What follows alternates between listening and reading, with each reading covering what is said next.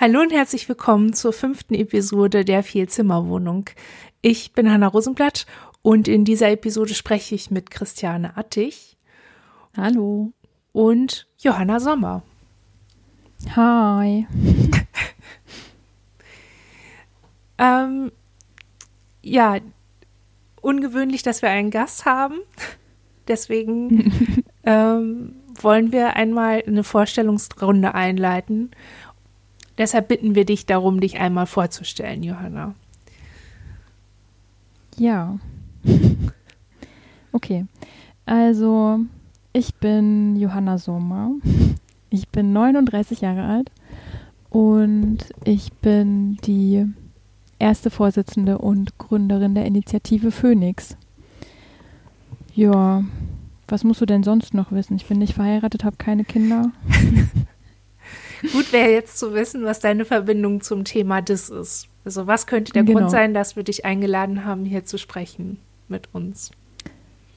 Ja, mh, mm, wahrscheinlich habt ihr mich eingeladen, weil ich mich mit der Initiative Phoenix zusammen mit dem Thema Psychotherapie bei komplexen Traumafolgen beschäftige und da speziell damit, wie die Versorgungsrealität in der Praxis aussieht. Also wie bedarfsgerecht bekommen Menschen, die komplexe Traumafolgen mit sich rumtragen, Psychotherapie, vor allem im ambulanten Setting. Also man muss sich ja auf was konzentrieren, das Feld ist ziemlich weit ansonsten. Ähm, und genau, das ist mein, mein ja, Hobby ist vielleicht ein bisschen schräg, wenn ich das jetzt so sagen würde, aber äh, mein Baby ein bisschen seit zehn Jahren ungefähr. hm, genau. Ähm, wir haben, Hanna, wir kennen uns ja auch über die Initiative schon ganz lange. Mhm. Ähm, eben weil wir es geschafft haben, ein Netzwerk zu gründen, wo ganz viele Menschen, die mit dem Thema Berührung haben, sich austauschen und versuchen, sich gegenseitig zu helfen und ein bisschen, ähm, ja, auch auf das Thema aufmerksam zu machen.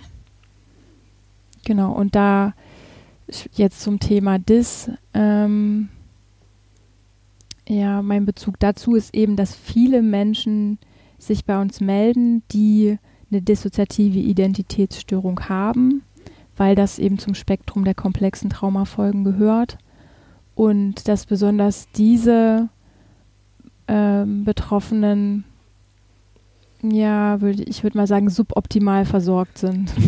Deswegen äh, haben wir eben viel Kontakt. Ja, Johanna, äh, auch von mir nochmal schön, dass du da bist. Und vielleicht hast du es in der letzten Folge gehört. Ich weiß nicht, bist du eigentlich Hörerin unseres Podcasts? Nein, gar nicht. Das ist auch nicht. Ähm, nicht böse gemeint, aber ich höre generell total wenig. Das ist einfach nicht so mein Kanal. Ja, ja. Ja. Äh, in der letzten Folge haben wir nämlich das ideale Vorgehen von Psychotherapie der DIS nach den Leitlinien der ISSTD vorgestellt. Mhm. Und du hast ja schon gesagt, ihr beschäftigt euch in der Initiative mit der Versorgungsrealität. Und dazu habt ihr nicht nur eine Arbeitsgruppe zur Verbesserung der psychotherapeutischen Versorgung von traumatisierten Personen ins Leben gerufen, sondern auch noch eine sehr groß angelegte Studie durchgeführt. Kannst mhm. du kurz ähm, ein bisschen erläutern, welche Forschungsfragen ihr mit dieser Studie eigentlich klären wolltet?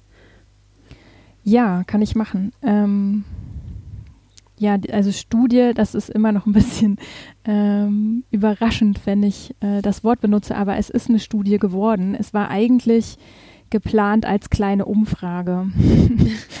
ähm, denn wir haben also sowohl aus persönlicher Erfahrung der Menschen, die sich ähm, in, bei Phoenix vernetzt hatten, als auch mit all denen, die sich gemeldet haben, eben ja so rausgehört, dass ähm, ein Hauptproblem in der ambulanten Versorgung ist, dass die Psychotherapie nicht so lange bezahlt wird, wie sie nötig wäre. Mhm.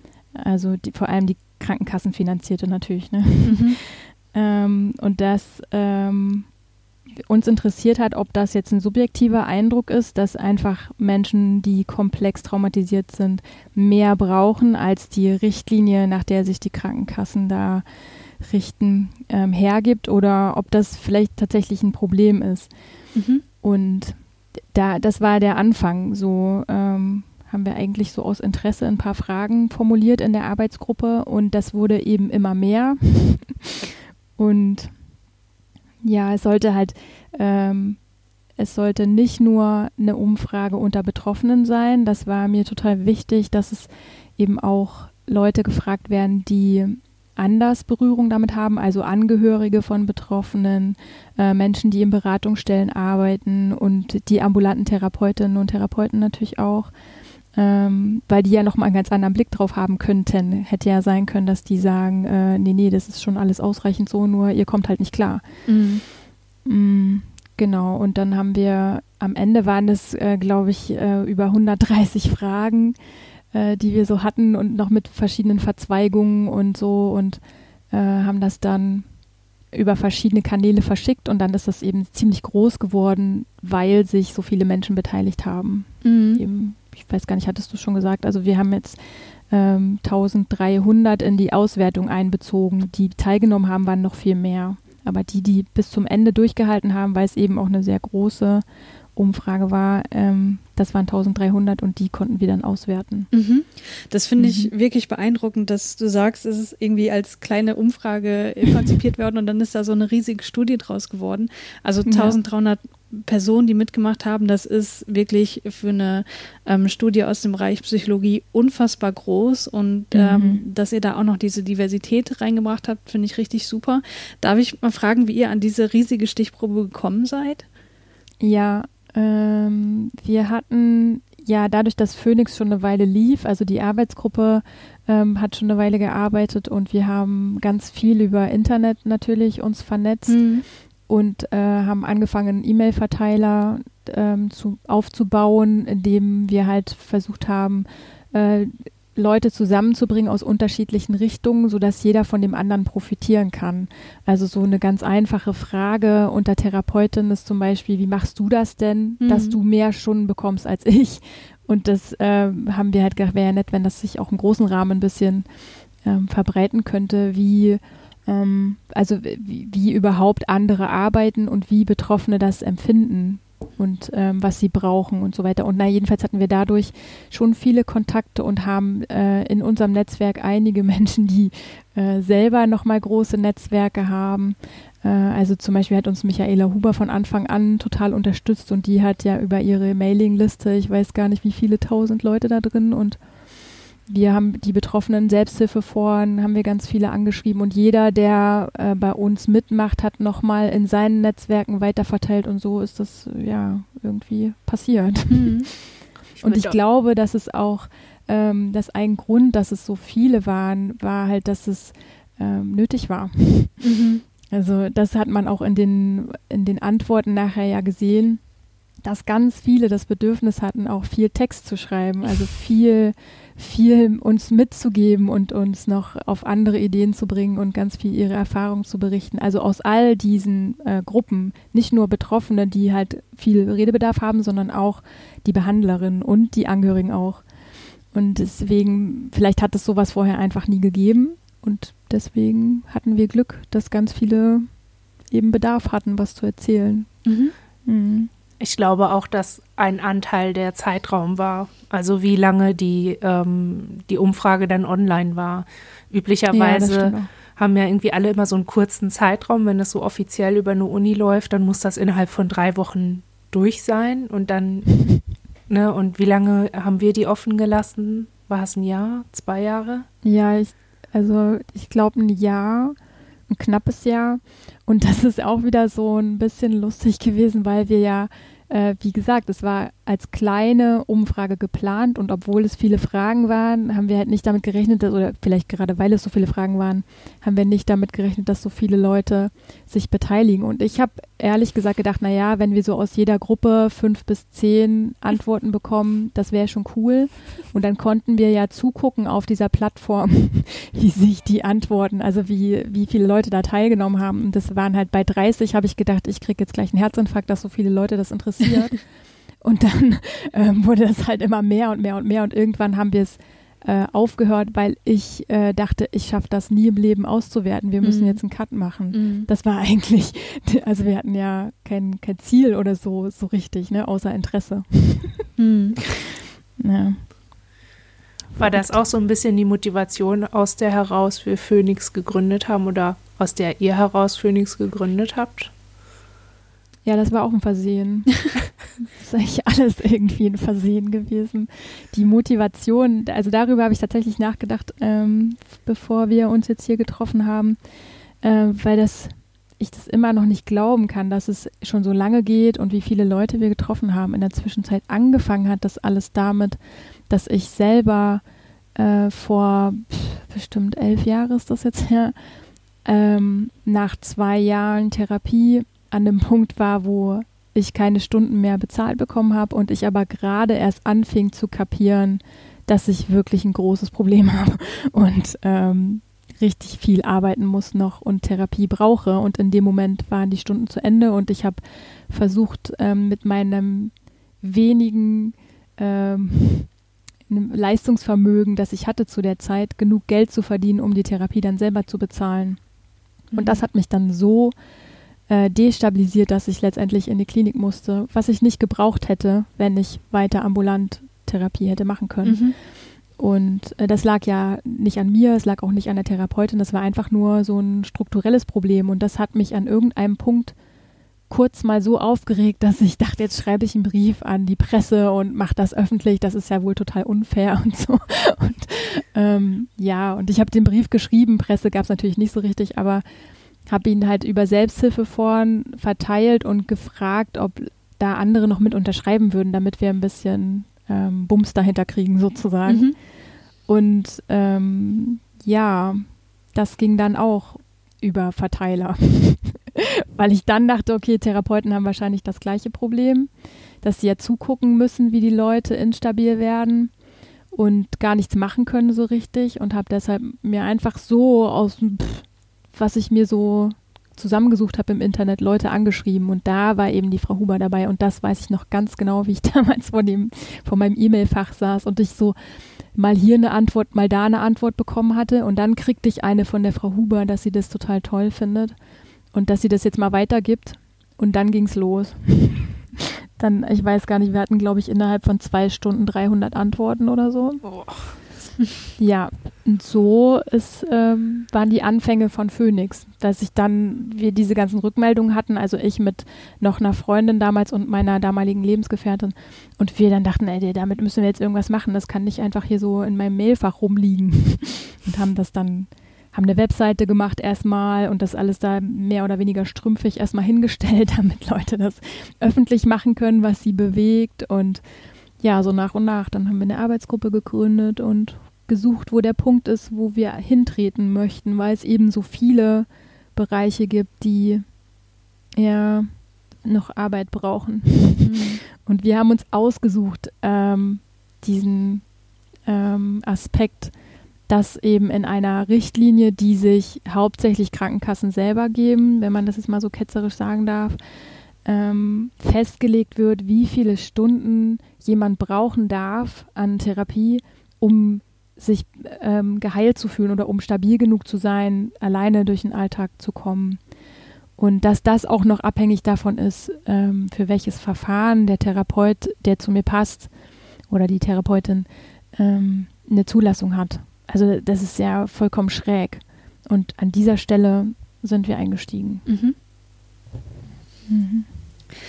Du hast gerade schon so ein bisschen anklingen lassen, dass Personen, die ähm, ja eine Traumafolgestörung haben, dass die auf gewisse Art und Weise bestimmte Bedürfnisse haben ähm, an eine äh, angepasste psychotherapeutische Versorgung. Ähm, du hast gerade schon mhm. die Länge der Therapie anges angesprochen. Ähm, welche konkreten Bedürfnisse sind denn aus deiner Sicht bei dieser äh, Klientengruppe besonders zentral? Ja, Zeit, vor allem Zeit. Ähm, was halt überhaupt nicht zusammenpasst, ist eben diese zeitliche Begrenzung einmal insgesamt, also dass es ein Gesamtkontingent an Stunden gibt, hm. äh, das nicht nach das sich nicht nach dem Bedarf richtet, sondern nach dem Verfahren, das der Therapeut anbietet, wobei auch noch nicht klar ist, welches Verfahren wirklich das Beste ist. Mhm. ähm, und das andere ist, dass ja die äh, kassenfinanzierte Psychotherapie auch abhängig davon ist, dass du immer wieder Verlängerungsanträge stellen musst. Also du kannst nicht in, äh, zu einem Therapeuten gehen oder einer Therapeutin und sagen, hier, ich habe eine Traumafolgestörung und ähm, ich brauche jetzt Therapie und dann sagt man, okay, dann hast du jetzt deine 300 Stunden und wir gucken mal, was wir schaffen in der Zeit, sondern dann gibt es halt erstmal 10 oder 15 oder 20, ich bin ja nicht mehr auf dem Laufenden, wie viel es jetzt da inzwischen gibt, aber auf jeden Fall nur kleinschrittig die Bewilligung für nochmal so und so viele Stunden. Und das ist was, womit ähm, gerade ähm, Menschen, die vielleicht auch sehr früh im Leben schwer traumatisiert wurden, überhaupt nicht zurechtkommen, weil das eine grundsätzliche Bindungsunsicherheit gibt. Mhm. Und so kann man kein Vertrauen aufbauen, um mit jemandem an so zentralen Themen zu arbeiten, wie diese Menschen mitbringen. Weil gerade die Bindung, Bindungsstörungen oder Bindungsunsicherheiten ziemlich zentral sind, oder Hannah? Würdest du bestätigen, oder? Ich würde das bestätigen. Ich würde sogar so weit gehen, dass diese, dass so ein klassischer Verlauf von einer Langzeittherapie eigentlich erstmal ähm, so eine Bindung aufbaut. Also, mhm. dass man in dem, in dem, Verlauf einer von der Krankenkasse bewilligten Langzeit tiefen psychologisch Psychotherapie ähm, ja überhaupt erstmal erstmal alles aus dem Weg räumt, das daran hindern könnte, eventuell vielleicht eine Bindung aufzubauen. Also. Ja, genau. Ja, ich weiß nicht, hattet ihr denn schon mal über diese Kontingente gesprochen? Also ist das bekannt, was es da gibt? Nein. Wie viele ähm, Stunden ich bin mir gar nicht mehr sicher, ob wir es vielleicht in, der, äh, in den ersten Folgen mal angesprochen haben, aber wenn du die Zahlen parat hast, kannst du das auch gerne mhm. nochmal eben ähm, unseren ZuhörerInnen ähm, darlegen. Ich glaube, du ja. hast einmal eingebracht, dass es, was die Empfehlung war in dieser, in dem idealen Verlauf und das waren mhm, irgendwie mhm, 600 Stunden. Was ist denn so? die, also welche Empfehlung meinst du, die ISSD oder? Äh, Christiane, hast du in dem PC auf? Moment. Das steht in unserem Google Doc. Also ihr habt euch jetzt nach äh, von der Leitlinie habt ihr erzählt. Genau, oder? genau. Ja. Von der nach der dissoziativen Störung. Ähm, und ich würde jetzt mal aus dem Gedächtnis, ich glaube, das sind schon 300 Stunden, oder? Oder sogar mehr, die da genannt sind in der Leitlinie. Also das ist das, was ExpertInnen sagen, was gebraucht werden könnte. Richtig? Könnte. Und ähm, was es gibt im Moment, ist eben dass nach der ähm, Richtlinie für Psychotherapie du für Verhaltenstherapie 80 Stunden maximal insgesamt bekommen kannst. Für tiefenpsychologisch fundierte Entschuldigung, Therapie maximal 100 Stunden und für Psychoanalyse maximal 300 Stunden. Das ist, was man ähm, relativ problemarm bekommen kann aber relativ ist eben auch nur relativ. Ähm, wie ist das denn? Kannst du uns was dazu sagen oder den HörerInnen was dazu sagen, was passiert, wenn man diese Stunden, okay, man geht jetzt hin, man kann sich das so vorstellen. Mhm. Ach, hurra, ich habe endlich, endlich, endlich, nach jahrelanger Wartezeit am besten noch, jemand gefunden, ähm, der die passende, der, mit der Person habe ich die richtige Länge, die Wellenlänge und mit der komme ich irgendwie klar und ich glaube, ich kann mit ihr arbeiten. So. Mhm. Mhm. Wir haben jetzt ähm, das Kontingent aufgebraucht. Und was bedeutet das? Wie geht es dann für Leute weiter, die, die einfach noch nicht fertig sind? Ja, das, ähm, da würde ich gerne noch einen Schritt zurück sogar machen ähm, in dem, in meinem Monolog gleich, weil das Problem schon viel eher anfängt, eben mit dem, was ich schon gesagt habe, dass halt die Bewilligungen nur so kleinschrittig erfolgen. Also du hast ja die, ähm, die Geschichte, die Menschen, ähm, die das durchhaben sozusagen, uns erzählt haben, auch sehr zahlreich in der Studie und das sind nicht nur die Betroffenen, die das so berichten, sondern eben auch die Therapeuten und die, die sich mit angucken müssen sozusagen, ist, dass äh, so wie du sagst, du wartest sehr lange, ähm, bis du überhaupt jemanden findest, der sagen kann, okay, ich habe einen Platz frei. Dann ist die Frage, kann ich, wenn ich Therapie suche, schon sagen, wonach ich suche? Hm. Das ist bei den allermeisten ja erstmal nicht der Fall. Mhm. Die meisten ähm, suchen, weil sie irgendwie mit sich nicht klarkommen oder weil sie mit der Arbeit, weil sie die Arbeit nicht schaffen oder weil sie halt immer wieder krank werden und nicht wissen, was mit ihnen eigentlich nicht stimmt oder so. Also nichts Konkretes. Mhm. Und erst wenn sie dann anfangen, so ein bisschen hinzugucken, ähm, dann wird klar, okay, hier liegt eine Trauma, Traumatisierung in der Vergangenheit vor und jetzt ähm, gucken wir mal, was da helfen könnte. Und das alleine, dieser Prozess dauert schon ganz lange. Also wenn ich jemanden suche und noch nicht genau weiß, wonach ich suche, ist die Chance viel höher, jemanden zu finden, erstmal. Wenn, was aber unsere Ergebnisse halt auch zeigen, ist, dass, dass äh, je deutlicher ich sagen kann, ähm, ich bin, ähm, ich habe mit einer Traumafolgestörung zu kämpfen und suche eine Therapeutin, einen Therapeuten, der sich damit auskennt. Ähm, je deutlicher du das sagen kannst, umso geringer ist die Chance, dass du überhaupt jemanden findest, der sagt, ich ähm, traue mir das zu, erstens. Und zweitens, ich habe die richtigen, ähm, die richtigen Weiterbildungen, Qualifizierungen dafür gemacht. Und ähm, ich habe auch einen Platz. So, und dann, selbst wenn ein Platz gefunden wird, heißt das nicht, dass ich den gleich haben kann, sondern dann kann sein, ich lande erstmal auf einer Warteliste. Und wir haben äh, im Moment Leute bei uns im Netzwerk, die seit drei Jahren warten, dass sie endlich anfangen können. Und ja, und dann fängst du an und kriegst halt erstmal 15 Stunden oder so.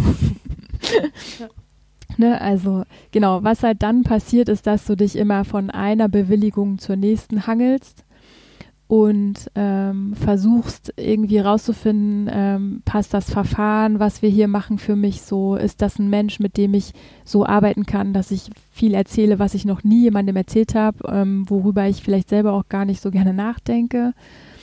Und immer dann, wenn du vielleicht gerade anfängst, so vorsichtigen Zeh in die Tür zu bekommen, dann jetzt müssen wir kurz warten, weil ähm, wir wissen nicht, ob wir nochmal Stunden bekommen. Mhm. Und wenn dann ähm, die Stunden aufgebraucht sind, ähm, dann passiert eben, dass die, äh, kommt so ein bisschen drauf an, also wenn, wenn Leute Angehörige haben, die ein bisschen Geld haben, dann schaffen es manche noch, sich eine Weile weiter zu hangeln. Ähm, manche versuchen auch selber die Therapiekosten zu bezahlen, ähm, indem sie mehr arbeiten, was aber natürlich ein bisschen nach hinten losgeht äh, weil ja die meisten Therapie brauchen, um stabil genug zu sein, um arbeiten zu können. Also da beißt sich die Katze ein bisschen in den Schwanz. Mhm. Ähm, und was wir gesehen haben ähm, in den Ergebnissen unserer Umfrage ist, dass sie also durch die Bank weg in allen Gruppen ähm, 70 bis 80 Prozent der Leute sagen, dass ihnen sowohl das Antragsverfahren, also diese kleinen Schritte, als auch die erzwungenen Unterbrechungen oder Abbrüche von Therapie, die sie ja nicht freiwillig machen, sondern die, zu denen sie gezwungen werden, weil sie kein Geld mehr haben, ähm, dass die äh, zum Teil erhebliche Verschlimmerungen verursachen. Also dass das, weswegen sie gekommen sind und vielleicht schon ein bisschen besser wurde, dass das wieder schlimmer wird oder vielleicht sogar noch neue Dinge dazukommen dass sie vielleicht sogar retraumatisiert werden im schlimmsten Fall durch den Bindungsabbruch. Es kommt halt auch immer darauf an, wie die Behandlerin das kompensieren können. Also ob es möglich ist, zwischendurch Kontakt zu haben, sich dann vielleicht einmal im Monat kurz zu sehen oder so. Das ist ja aber auch mit einem erheblichen Aufwand für die Therapeutin verbunden und ist nicht immer vergütet. Mhm. So. Genau, und wir haben auch nach ähm, speziellen Symptomen zum Beispiel gefragt, also wie es jetzt ist mit äh, Selbstverletzung, ähm, äh, Suchtverhalten, Suizidgedanken oder Versuche. Und also all diese Symptome, die in den, sage ich jetzt mal, Katalog der komplexen Traumafolgestörung gehören, haben wir abgefragt und da sieht man durch die Bank weg, dass das schlimmer wird in den Pausen oder in den erzwungenen Pausen. Mhm. Ja. Mh. Und dann, wie es dann weitergeht, hängt auch sehr davon ab, wie, äh, wie erfahren die Behandlerinnen sind, auch in, äh, na, im Beantragen von Stunden. Also wie, wie man das begründen muss, damit man eine Chance hat, dass der Gutachter versteht, worum es geht und dass es eben jetzt nicht einfach nur so ein Luxusgedanke ist, ich hätte gern immer eine Therapeutin, sondern dass es wirklich gebraucht wird. Und dass man auch ähm, die, die Vorschriften sozusagen oder diese, das ist ja keine Vorschrift, das ist ja wirklich nur eine, eine Richtschnur, diese Richtlinie, dass man die so gut kennt, dass man zum Beispiel wissen könnte, dass es die erzwungene Pause eigentlich gar nicht geben muss. Mhm. Also ähm, viele haben halt ihr, brauchen ihr Kontingent auf und dann ähm, steht irgendwo in der Richtlinie, dann muss eine Therapiepause von zwei Jahren gemacht werden, bis man einen neuen Antrag stellen darf, dass man halt praktisch nochmal von vorne anfängt mit dem Bezahlen. Äh, aber das stimmt so nicht. Also man kann äh, für jeden Bedarf, den es gibt, eigentlich die Krankenkassen dazu bringen, dass sie das bezahlen.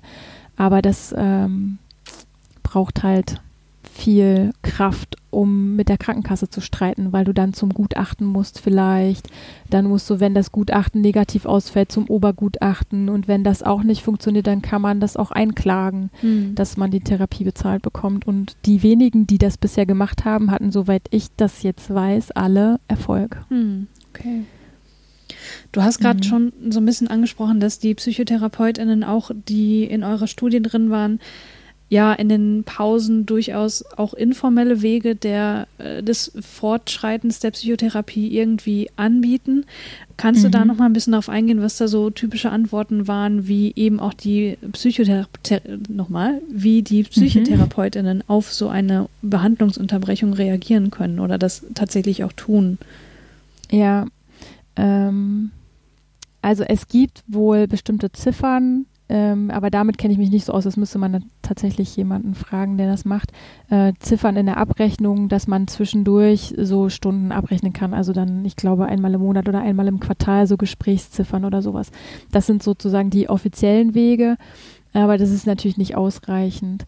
Ähm, die, wir wissen von Betroffenen und TherapeutInnen, dass sie äh, einfach für umsonst oder für ganz wenig Geld arbeiten in der Zwischenzeit. Mhm.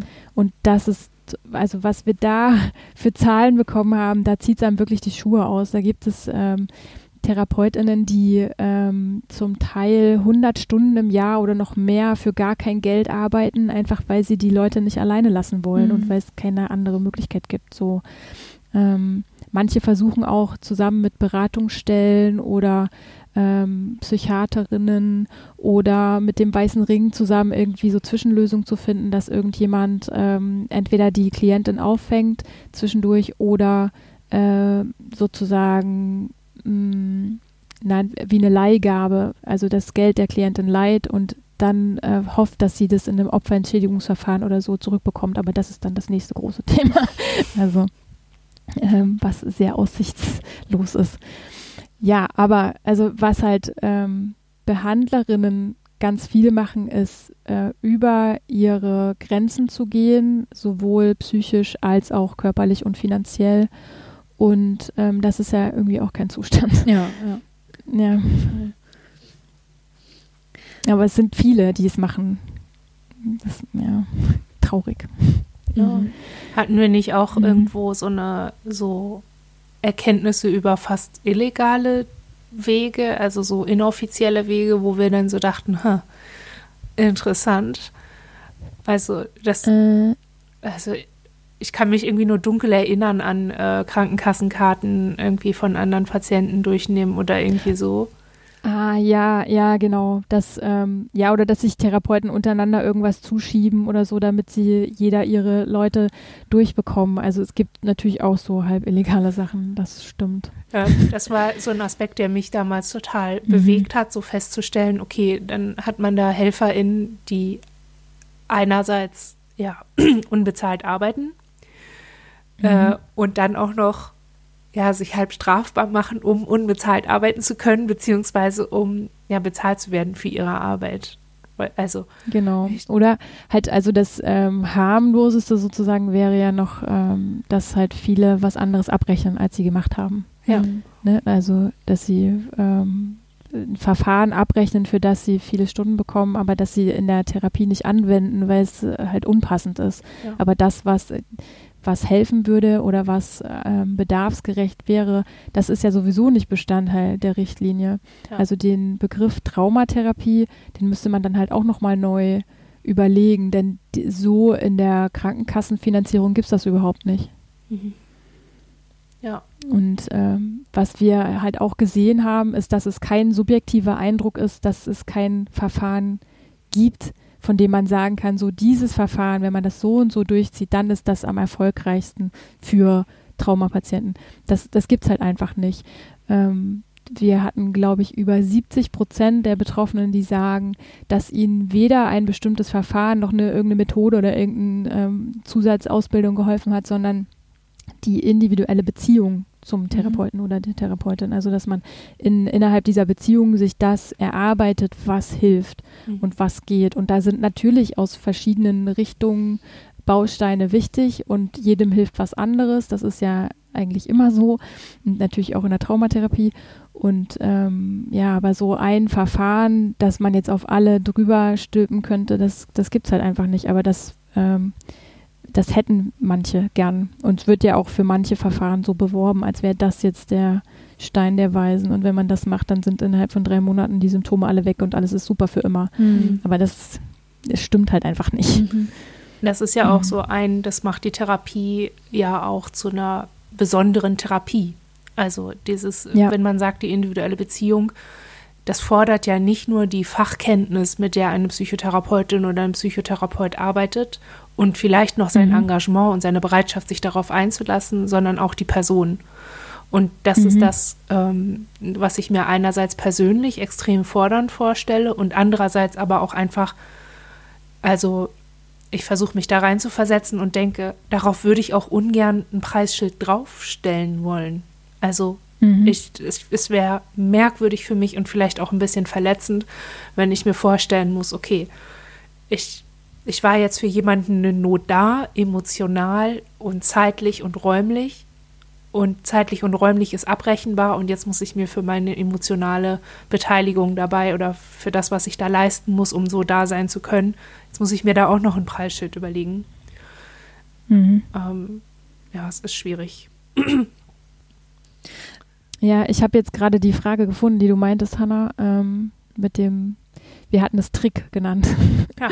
Also die Frage an die Therapeutin war, haben Sie schon ein oder mehrmals, um eine Fortführung einer Traumatherapie gewährleisten zu können, gegenüber Krankenkasse und oder Gutachterinnen einen Trick angewendet?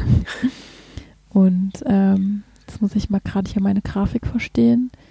Ähm, ja, also das sind halt in jeder Therapierichtung außer der analytischen ähm, sind es schon mehr als die Hälfte, die es einmal oder mehrfach oder fast immer machen. Hm. Hm, das ist mhm. echt viel. Mhm. Hm. Wir haben als Teil der Arbeitsgruppe in Phoenix ja auch die Frage nach guter, was ist gute Traumatherapie? Mhm. Jetzt weiß ich aber nicht mehr, ob wir abgefragt haben, ähm, für wie viele Menschen oder BehandlerInnen genau das ein Problem darstellt. Also dass es da eben keine Nummer gibt, die abzurechnen ist und auch keine Behandlungsstandards gibt. Mm, nee, das haben wir so nicht gefragt. Also ähm, das wären tatsächlich nochmal so ein paar Spezialfragen, die man ähm, auch aufgrund vieler anderer Erkenntnisse, die wir hatten aus der Umfrage, könnte man tatsächlich nochmal eine eigene machen und das ein bisschen differenzierter fragen, mhm. weil äh, wir haben zum Beispiel das Problem, dass wir wirklich einen riesigen Datensatz haben, dadurch, dass wir so viele Freitextantworten hatten. Mhm. Ähm, ich glaube, ich hatte das mal zusammengezählt, das waren über 5000 und teilweise halt auch ohne Begrenzung. Ich hatte halt keine Ahnung, wie man sowas macht und wenn du dann teilweise so wirklich seitenweise äh, Kommentare hast von einer Person, die was alles wichtig ist und es tut mir bis heute noch weh, dass ich das nicht so habe auswerten können, ähm, wie es angemessen wäre. Aber äh, daraus kann man halt auch ähm, ja so mh, hm, jetzt fehlt mir das Wort Ansätze ziehen für, für mhm. neue Arbeiten. Mhm. Genau. Ja. Mhm. Ich würde gerne noch mal kurz auf das Leitlinien-Psychotherapieverfahren kommen, was wir in der letzten mhm. Folge vorgestellt hatten.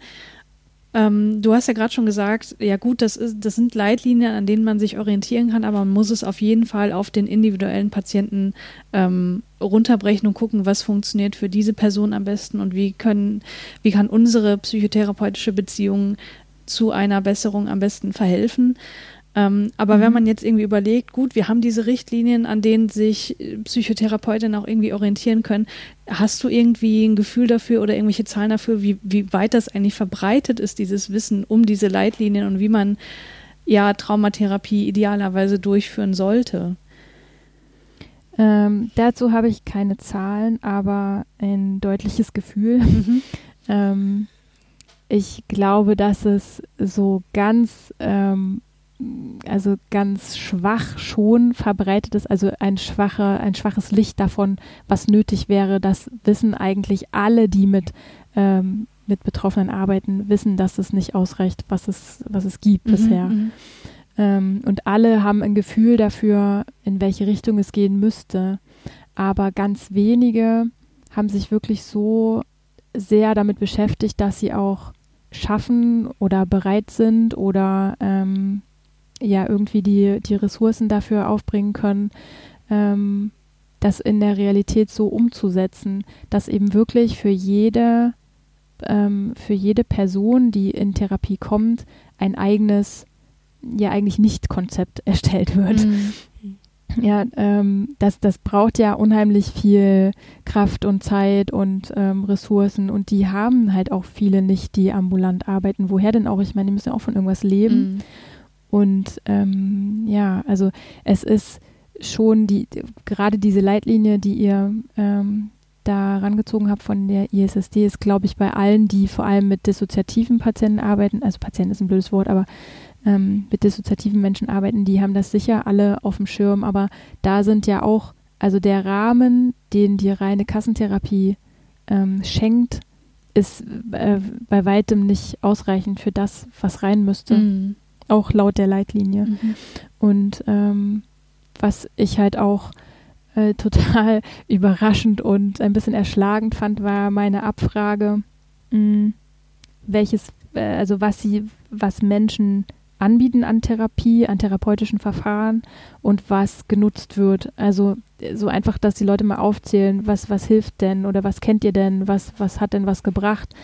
Und da hätte ich jetzt gedacht, okay, am Ende haben wir vielleicht so fünf, sechs Verfahren, wo man sagen kann, okay, die sind ähm, verbreitet und das kann man vielleicht mal ein bisschen vertiefen, aber es waren, oh, lass mich lügen, Hanna, ich weiß auch nicht mehr, aber ich glaube so um die 90.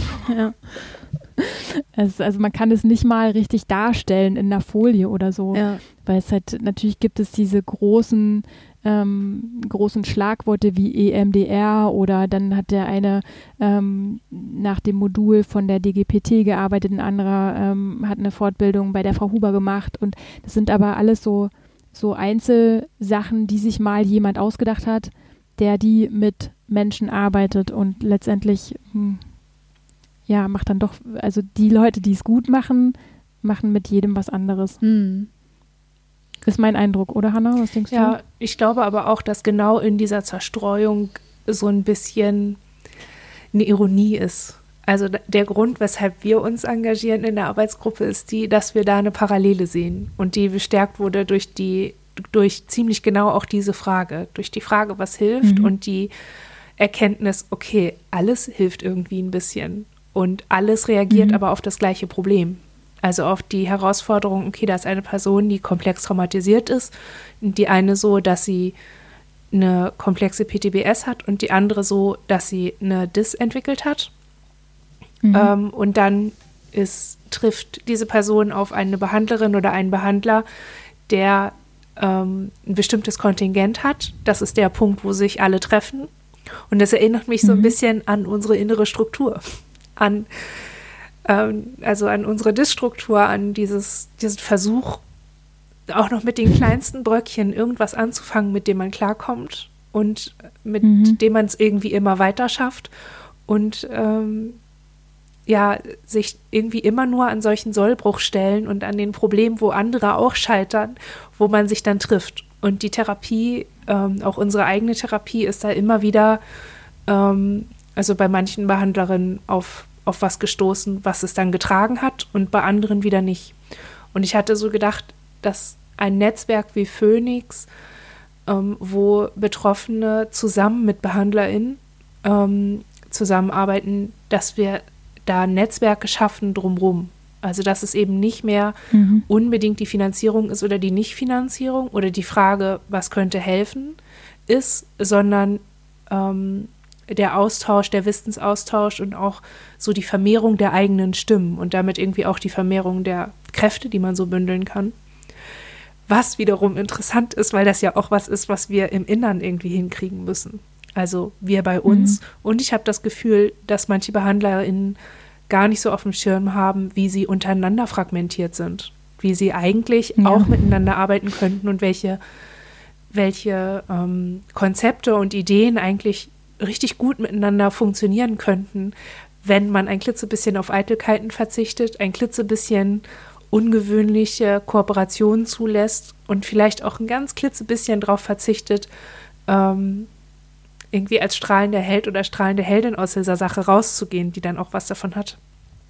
Und das mhm. ist so, ähm, das finde ich dabei interessant zu bemerken und auch interessant, da so Teil zu sein, weil ich das Gefühl habe, durch meine Dis und meine Eigenerfahrung habe ich da einen Blick, ähm, vielleicht auch Lösungsansätze in mir drin, die diesem Netzwerk irgendwie dienlich sein könnten und entsprechend dann auch der Therapie von Menschen, die nach mir kommen, ähm, so traurig das ist, dass man das irgendwie anerkennen muss, aber es kann denen dann helfen.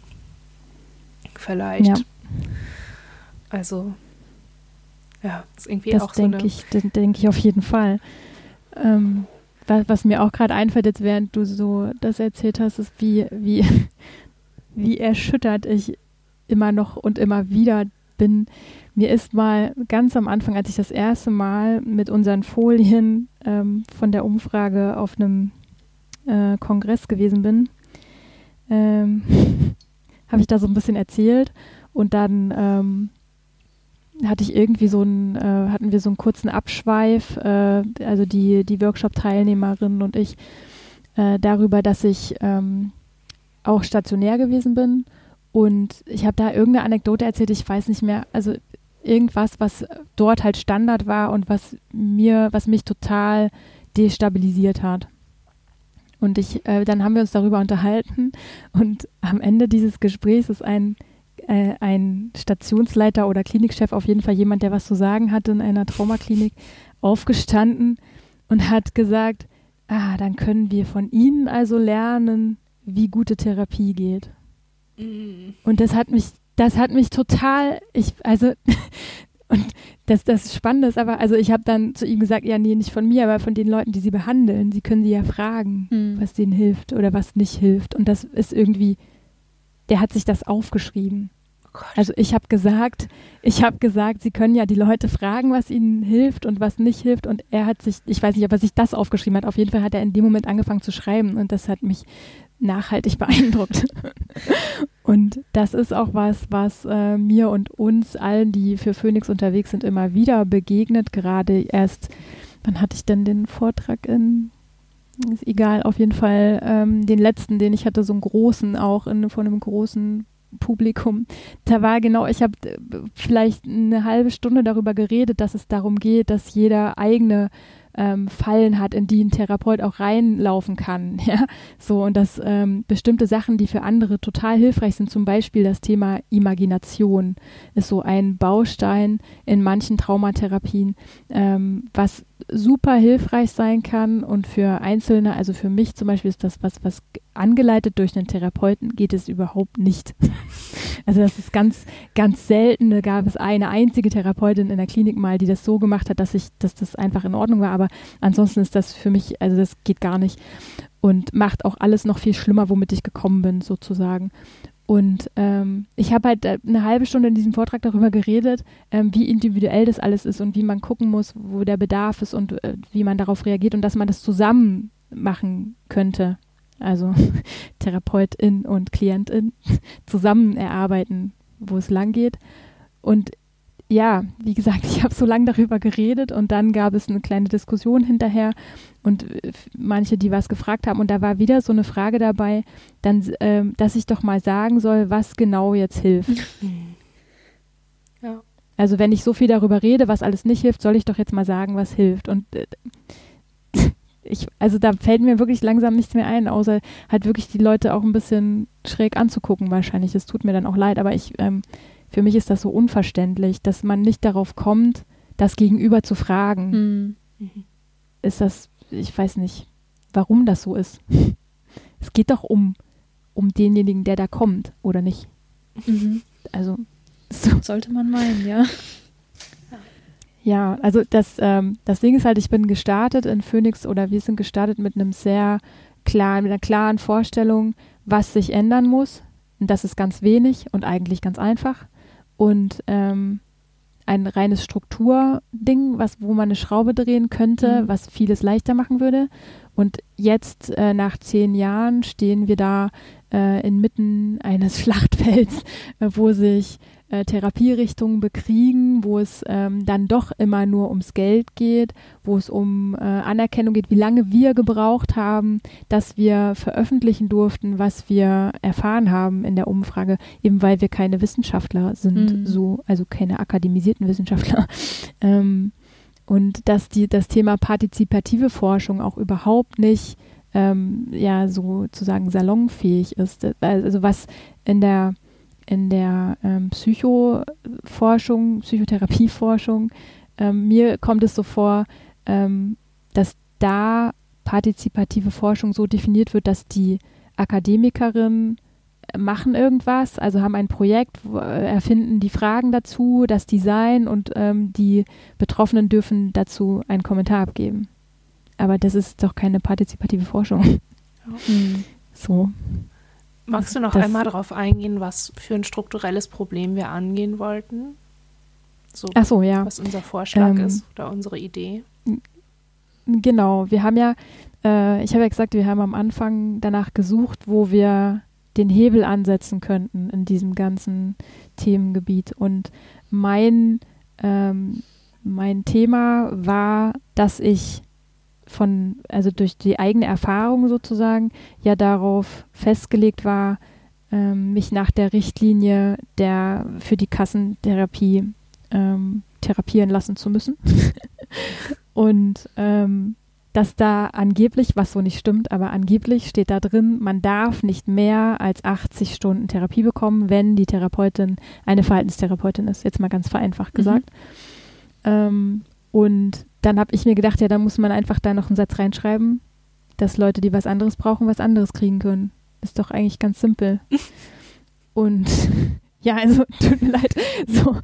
Und ähm, dann auf dem Weg dahin, dass wir diesen Satz gefunden haben, den wir äh, als Ergänzung fordern für die Richtlinie, auf dem Weg dahin ist uns natürlich auch klar geworden, dass es den eigentlich nicht braucht, weil die Gesetzesgrundlage klar ist. Die Krankenkassen müssen laut Sozialgesetzbuch bezahlen, was äh, eine mindestens eine Verschlimmerung verhindert. Aber also wie viele Betroffene haben denn die Kraft, das einzuklagen? Mhm. Ja, also die Richtlinie ist ja eigentlich nicht bindend, aber äh, sondern das Gesetz. Aber wenn wir uns nach der Richtlinie richten müssen, dann wäre es einfach zu sagen, wir ergänzen die Richtlinie um einen Absatz, äh, in dem steht ganz genau, ähm, für Patientinnen und Patienten mit komplexen Traumafolgestörungen kann verfahrensunabhängig der Behandlungsumfang auf ein Mehrfaches der Kontingente erweitert werden, solange ein Anspruch auf Krankenbehandlung nach 23 und 70 SGB V besteht. Also das ist diese Gesetzesgrundlage, von der ich eben geredet mhm. habe. Ähm, das also ist doch ganz einfach. Und warum so. haben wir das jetzt noch nicht geändert? So, genau. Warum, mhm. also warum können wir als Phoenix nicht einfach zur Krankenkasse hingehen und sagen, hier, ändert das mal? Das können wir, haben wir auch gemacht. ähm, Warum hatten wir damit keinen die, Erfolg? Die, die, die, machen das natürlich nicht einfach so. Ähm, wir hatten keinen Erfolg, weil wir als Initiative kein Mitspracherecht haben in dem gemeinsamen Bundesausschuss, der die Richtlinie erfindet, sozusagen. Ähm, also der gemeinsame Bundesausschuss besteht aus mehreren Parteien, ähm, oder Vertretern von Krankenkassen, von Krankenhäusern, ähm, Patientenvertretern und ähm, Zahnärzten und noch irgendwas, was ich jetzt gerade nicht weiß, aber auf jeden Fall ähm, muss man, um da mitreden zu können, äh, ein Antragsrecht oder eben ein ähm, mit, wie heißt das, mit Stimmungsrecht, mit ein Stimmrecht haben. äh, und das haben wir eben nicht, weil wir kein maßgeblicher Verband sind. Also den Weg haben wir natürlich auch versucht, ähm, rauszufinden, wie wir ein maßgeblicher Verband werden. Ähm, das wundert mich halt auch immer noch, dass wir ähm, zwar für unsere Verhältnisse ziemlich viele Menschen vernetzen konnten, aber für das Thema, das ja so viele betrifft, dann doch vergleichsweise wenig, ähm, wenig Rückhalt haben. Wir haben diese Forderung nach der Ergänzung der Richtlinie in einer Petition formuliert, die wir auf so eine öffentliche Plattform gestellt haben. Da steht die jetzt schon seit, ich glaube, fünf Jahren. Und ähm, wir haben jetzt, glaube ich, knapp über 7000 Unterschriften und ich habe mal so aus Gag vor ein paar Jahren geguckt, was es da noch so für Petitionen gibt. Da gibt es Petitionen für eine andere Synchronfassung des Disney-Films äh, Ariel oder so. Und das, die kriegen viel mehr Unterschriften als wir. Mhm. Also da fehlt mir noch ein bisschen ähm, eine Verbindung, damit mein Gehirn das begreift. Denn überall, wo wir hingehen und darüber reden und auch unsere Ergebnisse zeigen, ähm, haben wir total viel Zuspruch und Zustimmung. Mhm. Ähm, ein Grund könnte sein, dass wir ähm, uns für eine bestimmte Patientengruppe einsetzen äh, und dass die Patientengruppe selber nicht so stark ist, dass sie, dass da jetzt irgendwie 30.000 Leute auf die Straße gehen könnten oder so. Mhm. Und dass es äh, innerhalb der, ich sag mal jetzt Community von psychisch kranken Menschen oder von Menschen, die Psychotherapie brauchen, schon auch wie so eine Art Konkurrenz gibt. Mhm. Ich habe mal in einem Selbsthilfeforum darüber geschrieben oder nachgefragt und da kam die Antwort, naja, aber wieso wollten ihr jetzt mehr haben? Wir Borderliner haben das genauso verdient. Mhm. Da könnt ihr euch ja auch für die einsetzen. Ja, könnte ich machen, aber wir haben halt jetzt dieses Thema. Mhm. mhm. Und mal davon abgesehen, dass es ja auch äh, Überschneidungen gibt bei diesen ähm, Patientengruppen, sage ich jetzt mal. Aber das ist einfach irgendwie sowohl unter den Betroffenen gibt es keine Einigkeit, was eigentlich gebraucht wird, als auch in den verschiedenen Therapierichtungen. Man müsste das also nicht die Psychoanalyse. Hm? Ich frage, äh, entschuldige, aber ich frage mhm. mich gerade, ob ähm, bei Psychotherapeutinnen geht es ja auch ums Geld. Eigentlich ist das ja, es ist deren Job und es geht ja darum, es ist ja mhm. eigentlich ein Arbeitskampf. Also ich frage mich, warum die sich ja. nicht solidarisieren und wollte gerade fragen, ob du mal bei einem Workshop, da bin ich ja meistens nicht dabei, ähm, mal so da irgendwie in diese Richtung gepiekst hast. Warum stehen die denn nicht ja, auf der auch. Straße? Ja, auch. Ähm, ja, entweder sind sie überarbeitet und haben dafür keine Zeit oder mhm. Kapazität, oder was es halt auch oft gibt, ist, dass äh, es so ein Gefühl gibt, das haben wir auch als Rückmeldung übrigens ganz am Anfang schon bekommen von Therapeuten, dass wir den Hals nicht voll kriegen. Und ähm, dass die, also dass die Therapeutinnen das Gefühl haben, Betroffene, ähm, die mehr Zeit haben möchten, ähm, haben irgendwie nicht verstanden, dass wenn sie sich genügend anstrengen, es auch so gehen würde. Mhm. solche Rückmeldungen haben wir auch in der Umfrage bekommen. Okay. Und dann gibt es auch äh, TherapeutInnen, die ähm, also denen das zu anstrengend ist. Hm. Das Arbeiten mit zum Beispiel hochdissoziativen Klientinnen, weil eben, weil du immer wieder von vorne Vertrauen aufbauen musst, weil es total zerbrechlich ist, weil diese Schritte, die du mit anderen äh, machen kannst, eben, dass du sagst, wir machen jetzt mal zehn Stunden und dann sind wir, sehen wir uns mal ein halbes Jahr nicht und gucken mal, wie es läuft. Das kannst du eben nicht machen mhm. mit komplex traumatisierten. Und das ist für es für viele TherapeutInnen zu anstrengend, ähm, eine kontinuierliche Beziehung anbieten zu müssen, wenn sie so arbeiten, über viele Jahre hinweg. Das äh, möchten halt auch viele einfach nicht. Kann ich auch verstehen. Mhm. Also das haben wir auch als Rückmeldung bekommen. Und ähm, ein anderer Pfad war dann, dass wir es nochmal über die Patientenvertretung versuchen, denn es gibt ja Patientenvertreter im gemeinsamen Bundesausschuss.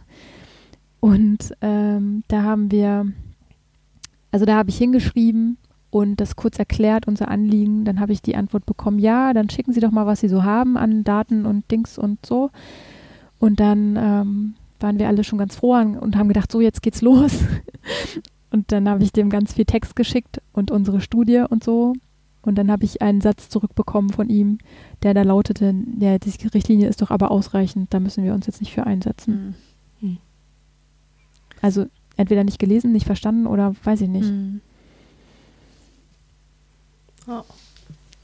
Also wäre ein Nachbesserungsbedarf eigentlich auch mal so das Konzept von Patientenvertretung. Denn während ich das sagte, warum gehen die nicht auf die Straße, kam so von hinten, ich will auch nicht, dass die für mich auf die Straße gehen. Ich will schon für mich selber reden können und für mhm. meine eigenen Sachen eintreten aus, aus Gründen, die mit mir zu tun haben.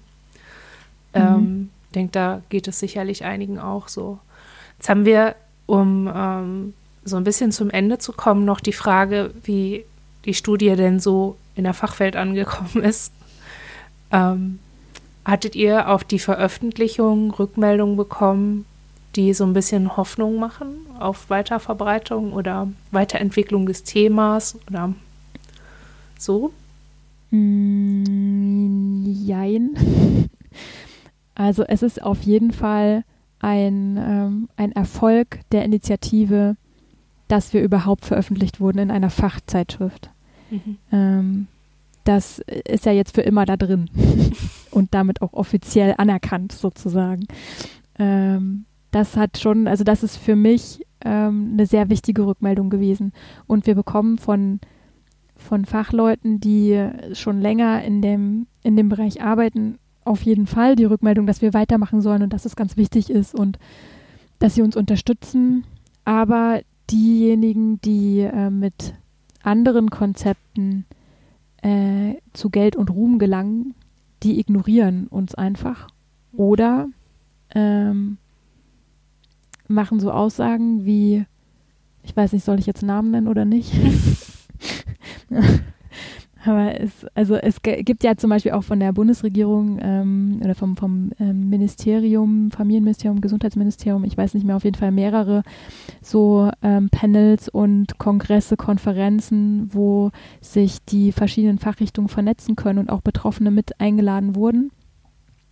Und ähm, da wird man auch angehört und das wird alles äh, sehr wohlwollend zur Kenntnis genommen. Aber wenn dann äh, ein ähm, Klinikchef aufsteht und sagt, er hat ein Konzept, mit dem man innerhalb von, ich weiß nicht, ich glaube drei Monaten stationärer Psychotherapie ähm, die Symptome wegbekommt und die auch ähm, in einem Follow-up so sich zeigt, dass das eben langfristig wirksam ist angeblich, äh, dann ist der Applaus viel größer und die Politikerinnen hören da auch eher zu, hm. weil es kostengünstiger ist natürlich. Hm. Und dieser, äh, die, diese Fachrichtung oder diese, diese Menschen, die so argumentieren, stehen dann halt schon auch mal inmitten eines Podiums, wo vorher mehrere Vorträge zum Thema rituelle Gewalt, dissoziative Identitätsstörung und so weiter ähm, gehört wurden und sagen, dass es das nicht gibt. Also dass das Dinge sind, die Therapeuten erfunden haben, in die sich Betroffene reinsteigern dass das nicht existent ist und dass die Psychotherapie sich verrennt, wenn sie langfristige Therapien anbietet, weil es kurzfristig eben wirksamere ähm, Konzepte gäbe. Mhm. Ja. Und diese äh, Projekte bekommen auch Forschungsgelder. Ja. Eine Menge. Naja, und weil solche Menschen dann auch ganz speziell forschen, nämlich nicht kritisch, sondern sich selbst bestätigend, kommt man dann mhm. auch immer wieder zu entsprechenden Ergebnissen. Ne? Das ist einfach. Ja, und das, also das ist für mich halt auch so, so wie wir relativ leise gehalten werden in bestimmten Kreisen, halten die halt auch selber leise, dass sie nicht, ähm, nicht richtig forschen. Also dass das oder das, was sie veröffentlichen, äh, zum Beispiel gab es da eine Veröffentlichung zum Thema ähm, äh, DBT, also dialektisch-behaviorale Therapie, bei komplexer PTBS. Das wurde so genannt. Und ich selber habe mich da beworben, als das Forschungsprojekt lief, um da ähm, teilzunehmen, weil ich selber keine Therapie gerade hatte und wollte eben in die Gruppe rein. Und da wurde mir nach mehreren Runden Vorgesprächen gesagt, dass mein Störungsbild zu komplex sei und deswegen könnte ich nicht mit in die Studie aufgenommen werden. Also ja, was denn jetzt? Ja. Aber im Nachhinein wurden die Ergebnisse eben präsentiert als die Ergebnisse für eine Therapie bei komplexen Traumafolgestörungen. Mhm. So läuft's. Also da ja. weiß ich dann auch nicht weiter. Ja, ähnliches hatten wir ja bei der letzten Zusammenarbeit mit diesem Forschungs- war das ein Forschungsteam oder war das, das, da ging es um eine Studie und sie hatten sich vorher keine Gedanken gemacht, wie sie mit behinderten Menschen umgehen wollen bei dieser Studie, mhm. ob sie die ausschließen wollen oder nicht, weil das ähm, häufig ähm, neurodiverse Leute, die eine Diagnose haben, also zum Beispiel Menschen mit Autismus, die werden von solchen bildgebenden Verfahren zum Beispiel oft ausgeschlossen, weil mhm. es dann neuronale Beteiligung gibt. Und dann saßen wir da und man merkte, okay, sie, sie wollen im Sinne, also sie haben auf uns gehört als betroffene Menschen und das sollte hier partizipativ werden, aber sie haben überhaupt nicht darüber nachgedacht, ob ihre Forschung partizipativ ist. Also ob das, was sie da erforschen wollen, auch wirklich alle Menschen irgendwie da so mit einschließt. Und ja, da weiß ich auch manchmal nicht, ist das ähm, das wäre vielleicht eine Frage an dich, Christiane, die ja in diesem, in diesem Forschungs- und, und akademischen Ding drin ist. Ist das was, ähm, ist das wirklich so was wie eine Art Brett vorm Kopf, das man dann einfach nicht merkt, weil man in so einem Turn ist? Oder sind das so, ja, so enge Korsette, bis man eine Studie überhaupt so weit kriegt, dass man da Forschungsgelder bekommt, bis man da dann hm. landet? Also ich muss dazu sagen, ich komme ja nicht aus der Interventionsforschung, aber was ich sagen kann, um das irgendwie auch mit einer etwas anderen Perspektive zu kontrastieren, wenn man irgendwelche neuen Interventionen oder auch Medikamente, in der Medikamentenforschung ist es ja das gleiche, testen möchte, auf Effektivität untersuchen möchte und so weiter, dann ist es wichtig, dass die Stichprobe, an der man das macht, so homogen wie möglich ist. Und wenn da eben Personen mhm. drin sind, die viele Komorbiditäten haben, wenn man jetzt, jetzt mal gesponnen, eine neue Psychotherapie für Depressionen untersuchen möchte und da kommen halt viele Patienten oder Klienten, die äh, in die Stichprobe rein möchten, die aber vielleicht noch eine Angststörung komorbid haben, die die ähm, Therapie auch, äh, wo es wahrscheinlich auch sehr hilfreich wäre, braucht man trotzdem erstmal im ersten Schritt eine sehr homogene Stichprobe, um zu sagen, okay, das ist für Depressionen hilfreich. Und deswegen ist das auf ein Grund, warum man eben Personen ausschließt, die eben komplexere Störungsbilder haben, obwohl die natürlich ganz genauso von dieser ähm, Therapie wahrscheinlich, wenn es eine gute Therapieform ist, profitieren würden. Also ich würde da tatsächlich ähm, aus meiner Warte heraus versuchen, dass nicht irgend, also natürlich ist es für die Patienten, die sich dort bewerben, eine Diskriminierung, das kann man nicht anders sagen, aber es ist eben ihr merkt, ich tue mich da auch ein bisschen schwer, aber es, es ja. hat schon seine Gründe, ähm, die eben ja, das, in methodischen äh, Forschungsdesigns begründet ist. Genau, also das sehe ich auch, sehe ich komplett ein, bin ich ganz bei dir, sagt man ja heute so. ähm, dann bin ich, bin ich ganz bei dir.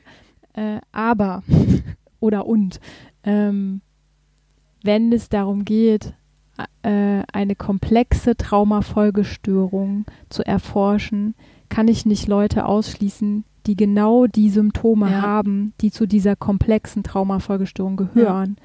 Also ja, dann muss ich vielleicht das Risiko eingehen, am Ende sagen zu müssen, Leute, die Ergebnisse sind nicht aussagekräftig, mhm. weil eben alles zu komplex ist.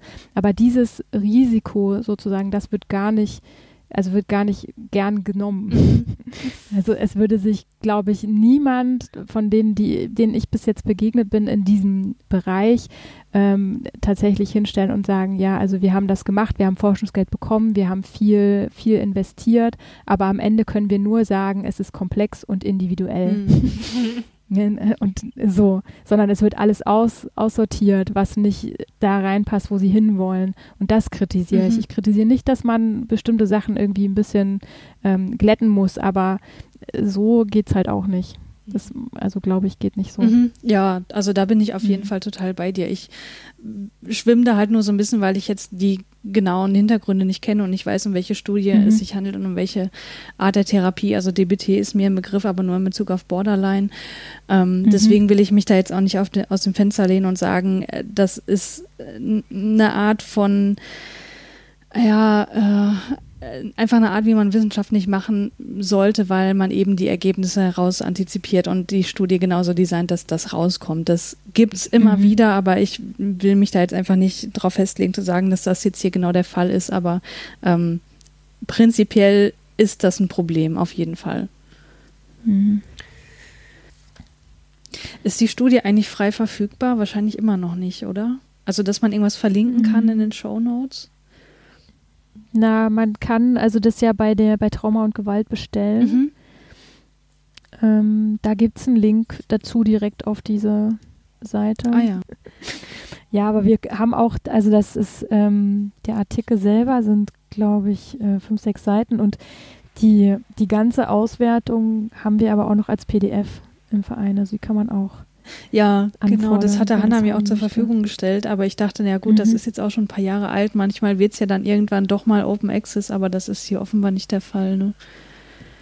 Mm, ja, doch, also unsers, ich weiß gar nicht, ob wir es auf der Homepage stehen haben, aber den äh, Artikel darf ich halt nicht selber veröffentlichen. Ja, okay. Hm. Ich weiß gar nicht, gibt es da eine Zeitbegrenzung für? So genau habe ich den Vertrag nicht Also manchmal gibt es so Embargos, die sind, also so wie ich das kenne, meistens 24 Monate und nach diesen 24 Monaten darfst du zwar nicht den Artikel so wie in der Form, in dem Layout des, des Magazins öffentlich online stellen, aber du darfst den mhm. Text quasi als eigen angefertigtes PDF-Dokument online stellen. Also dass du einfach ein ah, Word okay. exportierst, wo der gleiche Text einfach drin steht. Das geht schon. Mhm. Da müsste man okay. einfach mal gucken, wie das hier bei Trauma und Gewalt ist, was sie dafür Vorgaben für Embargos haben. Das nennt sich dann meistens äh, Authors Version, also Autorenversion oder so. Und das kann man dann mhm. online stellen. Mhm. Okay. Könnte ich ja nochmal gucken. Okay. Äh, Johanna, vielen Dank für die vielen Informationen. Wenn man euch irgendwie unterstützen möchte, wie kann man das denn am besten tun?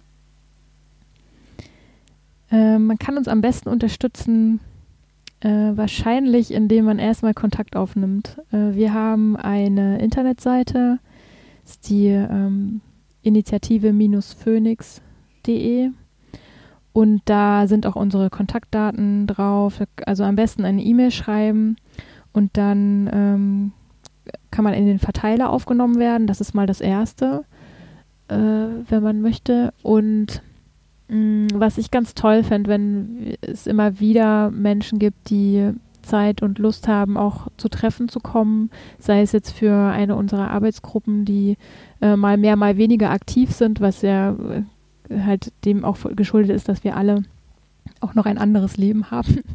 ähm, aber die, wir haben nach wie vor die Arbeitsgruppen für die äh, Richtlinienveränderung und für die, die, Frage, was ist gute Traumatherapie. Und man kann auch immer wieder neue ähm, sich ausdenken oder einfach ähm, zu einer Mitgliederversammlung mal kommen. Wir haben einmal im Jahr, dieses Jahr ist jetzt ein bisschen ähm, fraglich, wie wir das noch machen aufgrund der Gegebenheiten, aber wir haben es auf jeden Fall noch vor und äh, die sind auch immer offen für Gäste dass man einfach, wenn man Lust darauf hat, sich auszutauschen, ähm, gerne sich melden kann und wir uns mal zusammensetzen. Und ähm, wir haben auch alle immer noch Projekte im Kopf. Ich weiß, dass Hanna welche im Kopf hat und Hanna weiß, dass ich welche im Kopf habe und ähm, es muss dann nur noch umgesetzt werden.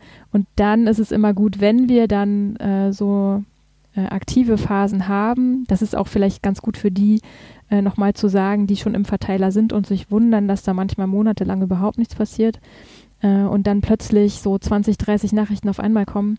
Ähm, ich bitte einfach nochmal sehr doll dafür um Verständnis, dass wir nur zeitweise sehr aktiv sein können und wenn wir aktiv sind, das dann aber auch richtig machen.